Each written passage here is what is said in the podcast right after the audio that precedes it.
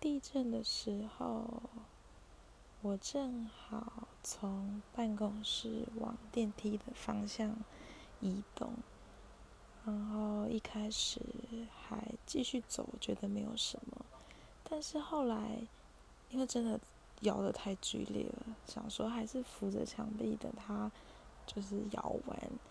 那摇完之后，我觉得头超晕。想说啊，可是午休时间快结束了，得赶快下去买吃的。结果走到了电梯口，因为安全的关系，所以电梯暂时停止使用。点点点点点，那就只好什么都没买带回办公室了。同事还问我说：“你怎么一脸正经？”我说：“因为不管怎么样，就只能这样了呀。”嘿嘿嘿